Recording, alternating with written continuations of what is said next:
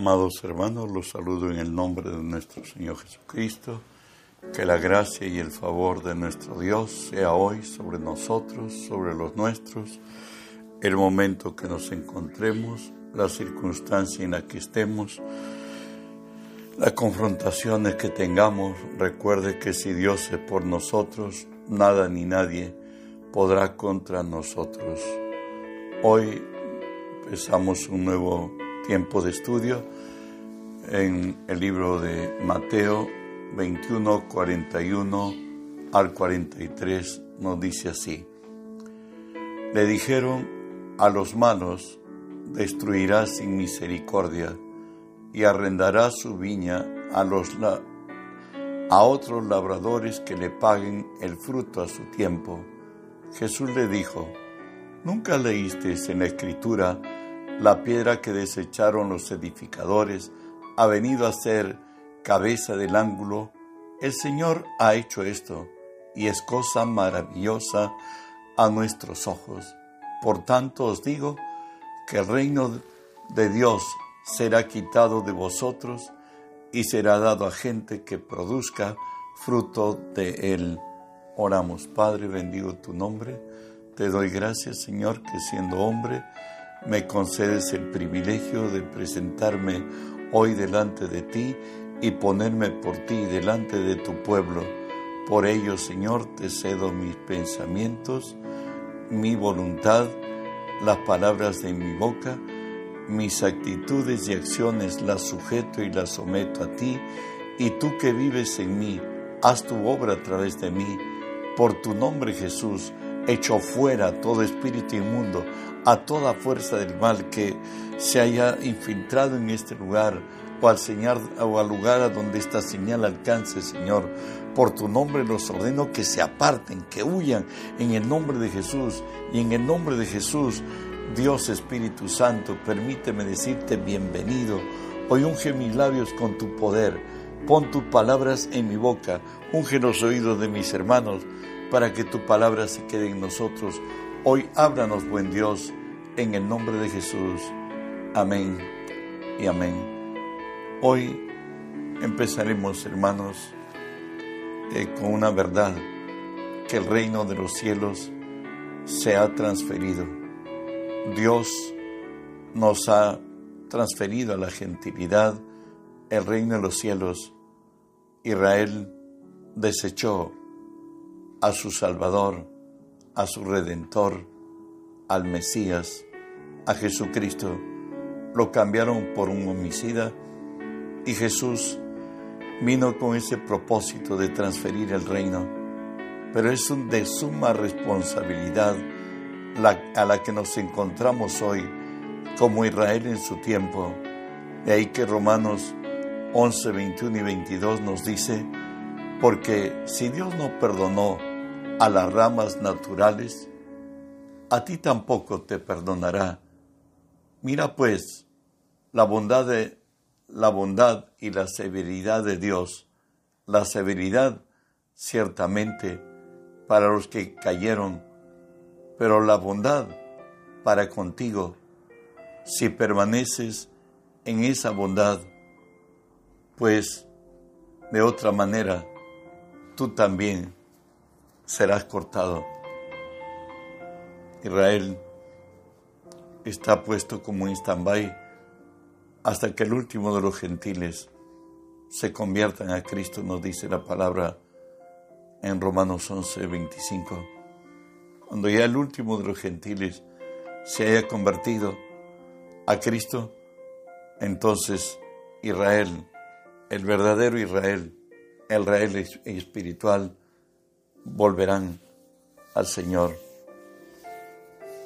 Ellos son hijos de Abraham, a quien Dios le hizo la promesa. Hoy trataremos el reino de Dios transferido. Mateo 11:13 nos dice, porque todos los profetas y la ley profetizaron hasta Juan.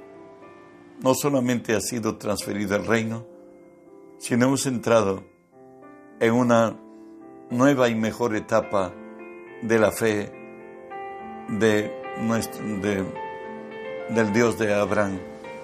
Hebreos 8, 6 y 7 nos dice, pero ahora tanto mejor misterio es el suyo, cuanto es mediador de un mejor pacto, establecido sobre mejores promesas, porque si aquel primero hubiera sido sin defecto, ciertamente no se hubiese procurado lugar para el segundo.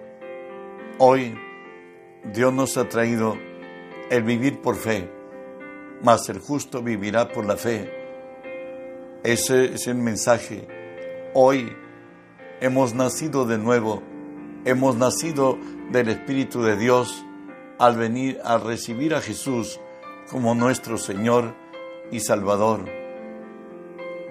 Pero ¿por qué estamos nosotros aquí?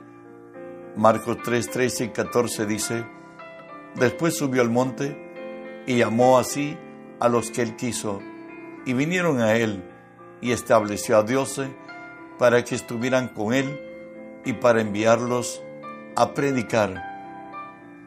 La selección del Señor es muy especial, de tal forma que nos dice Pablo en 1 Corintios 1:25, porque lo insensato de Dios es más sabio que los hombres, y lo débil de Dios es más fuerte que los hombres. Bueno, pues Él levanta al que quiere Hoy Moisés ha muerto y escuchen lo que dice el Señor, Josué 1 de 2 a 4. Mi siervo Moisés ha muerto, pues levántate y pase este Jordán, tú y todo este pueblo, a la tierra que yo doy a los hijos de Israel. Y os he entregado, como lo había dicho a Moisés, todo lugar que pisare la planta de vuestro pie. Dios hoy llamaba al servidor de Moisés, quizás nunca le pasó por la mente a Josué ser el sustituto de Moisés, encontrarse que él habría de ser el quien sustituía a su muerte de Moisés. Bueno, hoy él está en este oficio. Como dijimos, Dios llama al que quiere. Pablo viéndose a sí mismo, en primera de Corintios 15, 8 al 9, él nos dice así, y al último de todos, como a un abortivo, me apareció a mí, porque yo soy el más pequeño de los apóstoles, que no soy digno de ser llamado apóstol, porque perseguí a la iglesia de Cristo. Llamó para sustituir a Moisés, al servidor de Moisés, a Josué, hoy al más tenaz perseguidor del cristianismo de todos los tiempos, lo ha tomado para sí. Hoy salió el más grande de los cazadores, Jesús, a traer la mejor presea para el cristianismo a Pablo. También Pablo Hoy apóstol de los gentiles, primera de Corintios 1, 26 al 29, nos dice así, pues mirad hermanos, vuestra vocación, que no sois muchos sabios según la carne, ni muchos poderosos, ni muchos nobles, sino que lo necio del, del mundo escogió Dios para avergonzar a los sabios. En lo débil del mundo escogió Dios para avergonzar a lo fuerte y lo vil del mundo y lo menospreciado escogió Dios y lo que no es para deshacer lo que es, a fin de que nadie se jacte en su presencia. Dijimos que Dios llama al que quiere. Lo necio de Dios es más sabio que, que el hombre y lo débil de Dios es más fuerte que el hombre. Hoy, Pablo al ver la, la iglesia con los que empezaba su ministerio, me dice, mirar hermanos, no hay muchos sabios en la carne, ni muchos fuertes, ni muchos nobles. Bueno, pues no hay problema. Lo necio de este mundo, Dios llamó para avergonzar a los sabios de este mundo. Dios llamó a lo débil de este mundo para avergonzar a lo fuerte. Y lo que no es para deshacer a lo que es. Dios va a exaltar su nombre en lo vil y lo menospreciado, en lo que nos teníamos oportunidades. Lo que hará de este caminar grande y glorioso para los que no tuvimos otro tiempo oportunidad. Josué 1, 5 y 6 nos dice así, nadie te hará frente en todos los días de tu vida. Como estuve con Moisés, estaré contigo, no te dejaré, ni te desampararé. Esfuérzate y sé valiente, porque tú repartirás a este pueblo por heredad la tierra de la cual juré a sus padres que los daría a ellos ¿Sabes? La garantía del fiel cumplimiento, que la voluntad de Dios se ejecutará en nosotros y a través de nosotros, es que si Él está con nosotros, lo dijo Dios también a Moisés en su momento, Éxodo 33, 13 y 14, Moisés está extasiado, arena por todo lugar, el calor no hay, no hay ni en qué cubrirse. Y le dice así, ahora pues, se ha hallado gracia a tus ojos. Te ruego que me muestres ahora tu camino para que te conozca y hay gracia en tus ojos. Y mira que este pueblo es pueblo tuyo. Y él le dijo, mi presencia irá contigo y te daré descanso. Mi presencia irá contigo y te daré descanso. Recuerde que si Él es con nosotros, nada podrá contra nosotros. A su, no digo engreído, sino al hombre más especial, a David. Dios le dice esto, segunda de Samuel 7, 8 y 9. Ahora pues dirás a mi siervo David, así ha dicho Jehová de los ejércitos, yo te, yo te tomé del redil, detrás de las ovejas, para que fueses príncipe sobre mi pueblo Israel. Y he estado contigo en todo lo que has andado. Y delante de ti he destruido a todos tus enemigos y te he dado un nombre grande, como el nombre de los grandes que hay en la tierra. El Señor le dice, yo te tomé como príncipe. He estado contigo en todo cuanto has andado delante de ti he destruido a todos tus enemigos. Lo que Dios está requiriendo es de instrumentos que nos dispongamos en sus manos. Él nos proveerá. Él cambiará nuestro lamento en baile. Todo lo que a nosotros nos falte, Él suplirá conforme a sus riquezas en gloria, sabiduría, inteligencia, ciencia, consejo. Bueno, dará hombres por nosotros, naciones por nuestra vida. Todo lo que se propone lo hace él es el Señor. Él nos ha transferido su reino. Y por tanto, tenemos que preparar el retorno de Cristo, como nos dice el Señor lo que ve en nosotros en Mateo 21, 43, y nos dice así, por tanto, el reino de Dios será quitado de vosotros, le dice a los hebreos, y será dado a gente que produzca frutos de él. ¿Sabes? El Señor nos ha confiado su reino, nos ha cedido su posta, nos ha allanado todas las condiciones para que tú y yo cumplamos el propósito. El mensaje del reino te hago recordar. Jesús es el Señor para Israel. En el antiguo pacto fue esto que solo Jehová es Dios y que fuera de Él no hay otro. El mensaje del cristianismo es que Jesús es el Señor. ¿Y cómo es esto? Juan 16, 11 nos dice así, habla que cuando venga el Espíritu Santo, Él va a convencer al mundo de pecado, de justicia y de juicio. Y nos dice así, y de juicio, por cuanto el príncipe de este mundo ha sido ya juzgado. Tenemos que demostrar que Satanás en la cruz fue juzgado, sentenciado hoy por su pueblo, el pueblo de nuestro Dios, los cristianos, es ejecutoriado. ¿Y qué consiste en esto? Que tenemos que proclamar nuestra libertad en Cristo. ¿Y esto consiste en qué? Que somos libres del pecado y de la muerte. Romanos 8.1 nos dice así, ahora pues ninguna condenación hay para los que están en Cristo Jesús los que no andan conforme a la carne, sino conforme al Espíritu.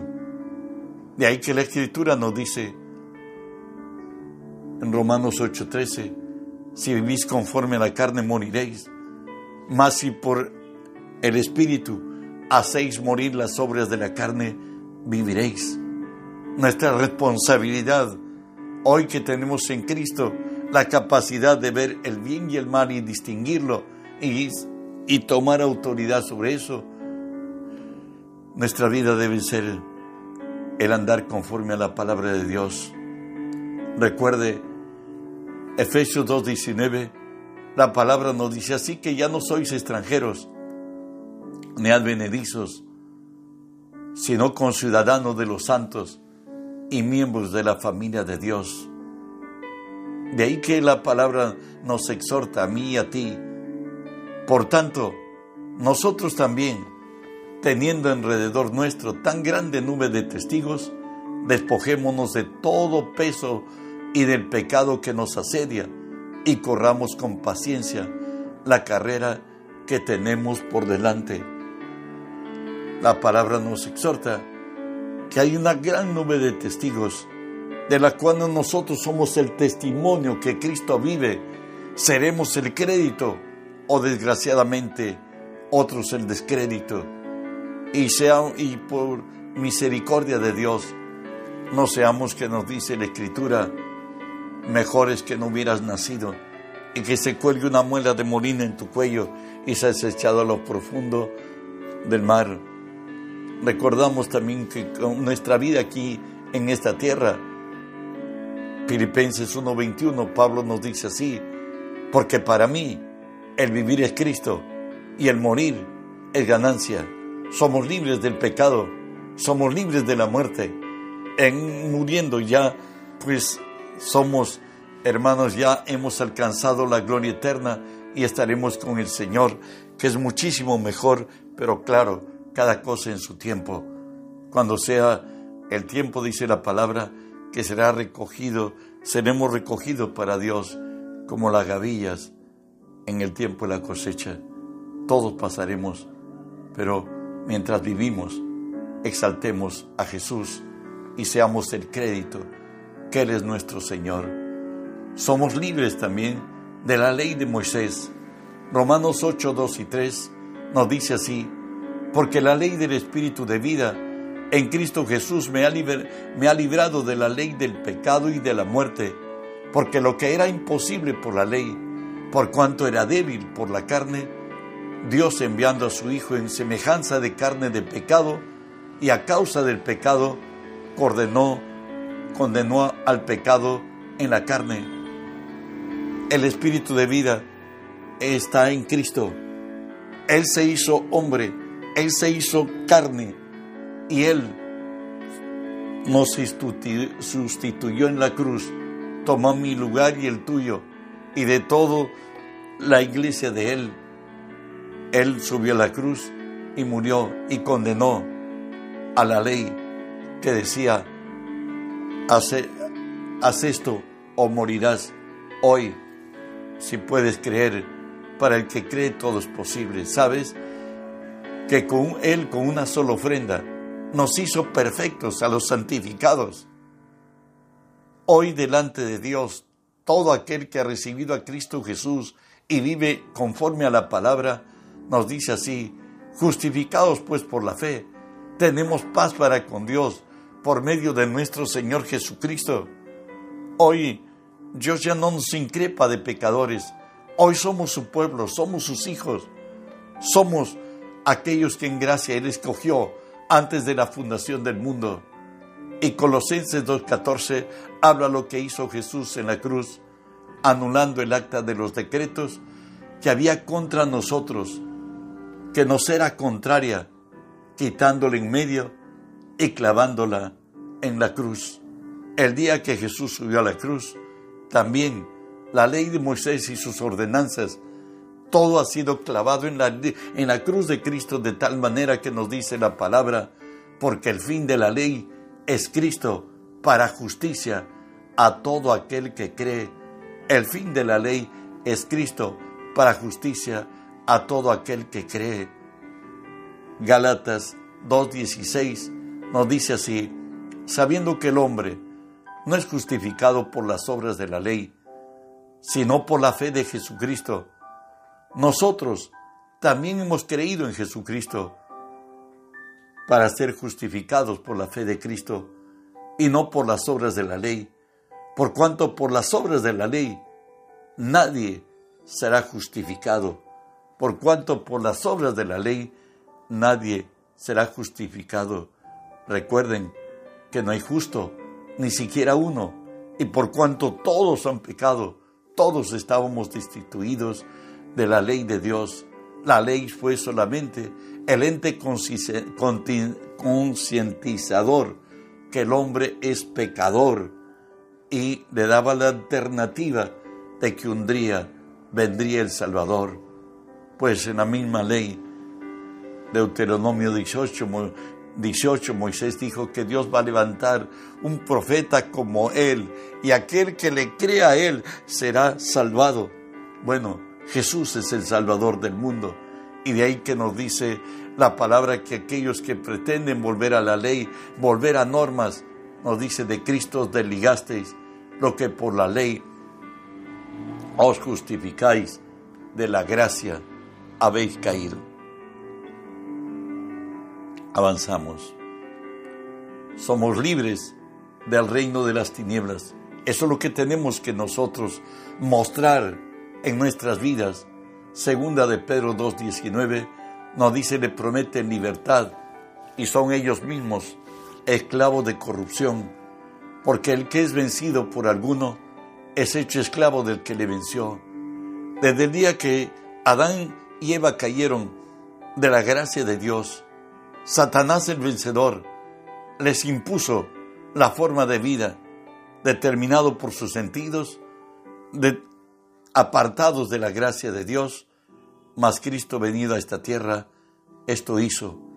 Hebreos 2, 14 y 15 nos dice, así que por cuanto los hijos participaron de carne y de sangre, Él también participó de lo mismo, para destruir por medio de la muerte al que tenía el imperio de la muerte, esto es, al diablo, y librar a todos los que por el temor de la muerte estaban sujetos toda la vida a servidumbre.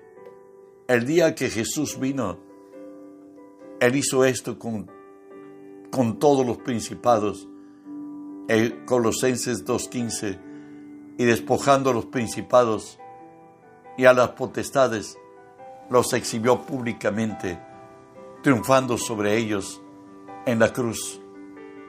Jesús, quebrantado, humillado, desamparado en la cruz, maldecido, Él exhibió todo el agravio, todo el daño que el enemigo, que Satanás, trajo en contrario al hombre en su caída y de ahí que nos dice el Señor, que despojando los principados y potestades, los exhibió públicamente, triunfando sobre ellos en la cruz. Él venció con su muerte al autor de la muerte, al diablo y Satanás. Colosenses 1.13 nos dice, el cual nos ha librado de la potestad de las tinieblas y nos ha trasladado al reino de su amado Hijo. Hoy como hijos de Dios, estamos sentados a la diestra del Padre, pues juntamente con Jesús, como nos dice Efesios 2.6, y juntamente con Él nos resucitó y asimismo nos hizo sentar en lugares celestiales con Cristo Jesús. Tenemos autoridad, tenemos poder y dominio, como lo dice Lucas 10.19. Jesús nos dice, he aquí os doy potestad les doy derecho, autoridad para hollar serpientes y escorpiones y sobre toda fuerza del enemigo y nada los hará daño.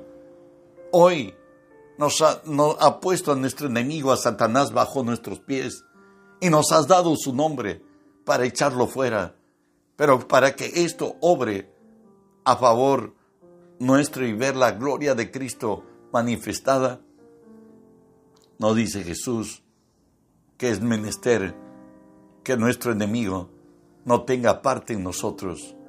Dice así Jesús de él, no hablaré ya mucho con vosotros, porque viene el príncipe de este mundo, él y él nada tiene en mí. Recuerde que nos ha dado su nombre. En su nombre echaremos fuera demonios. Los enfermos se sanarán. Si tomáramos, dice, en nuestras manos serpientes y si bebiéramos cosa mortífera, nada nos hará daño. Y pondremos nuestras manos sobre los enfermos y sanarán. Pero si uno no está en el Señor, con el Señor, viviendo como Él quiere, vamos a tener problemas como lo dice Hechos 19, 14 al 17. Había siete hijos de un tal Ezeba, judío, jefe de los sacerdotes, que hacían esto. Pero respondiendo el espíritu malo dijo, a Jesús conozco y sé quién es Pablo, pero vosotros, ¿quiénes sois? Y el hombre en quien estaba el espíritu malo, saltando sobre ellos y dominándolos, pudo más que ellos, de tal manera que huyeron de aquella casa, desnudos y heridos. Si no tienes autoridad para echar fuera demonios, mejor dicho, si no estás viviendo en santidad, mejor no lo hagas, porque puedes tener reveses. Satanás puede destruir, eres vengador, tu hogar, tu familia, los tuyos. Si estás bien con el Señor, Él mismo dice que hollaremos serpientes y escorpiones y sobre toda fuerza del mal, y nada nos dañará.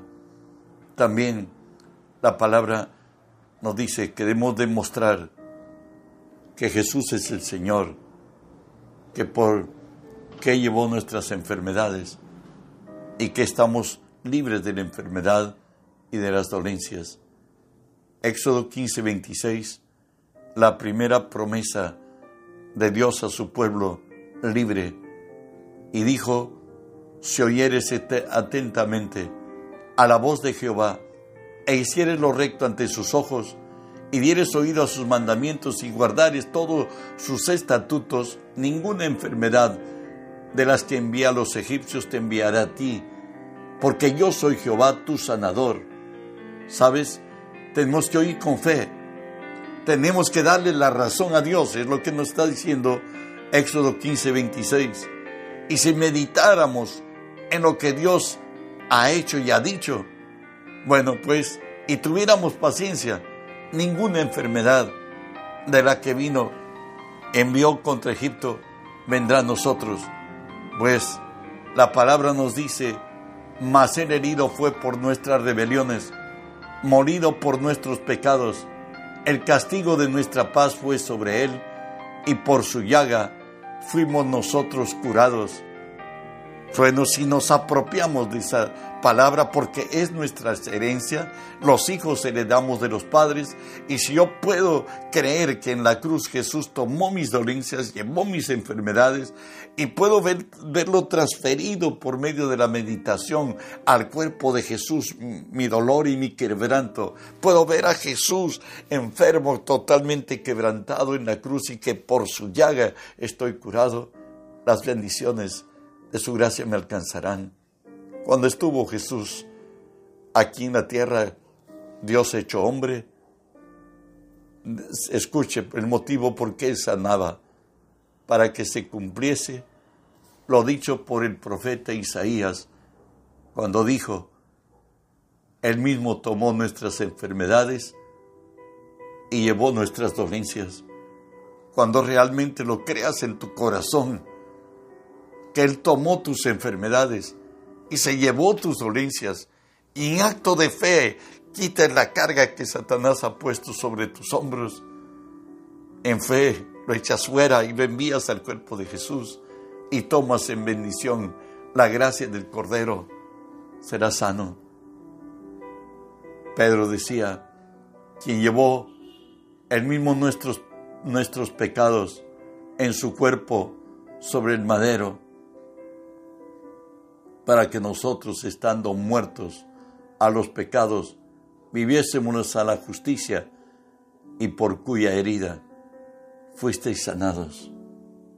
Nos exhorta como hijos de Dios, no dirá el modador, estoy enfermo.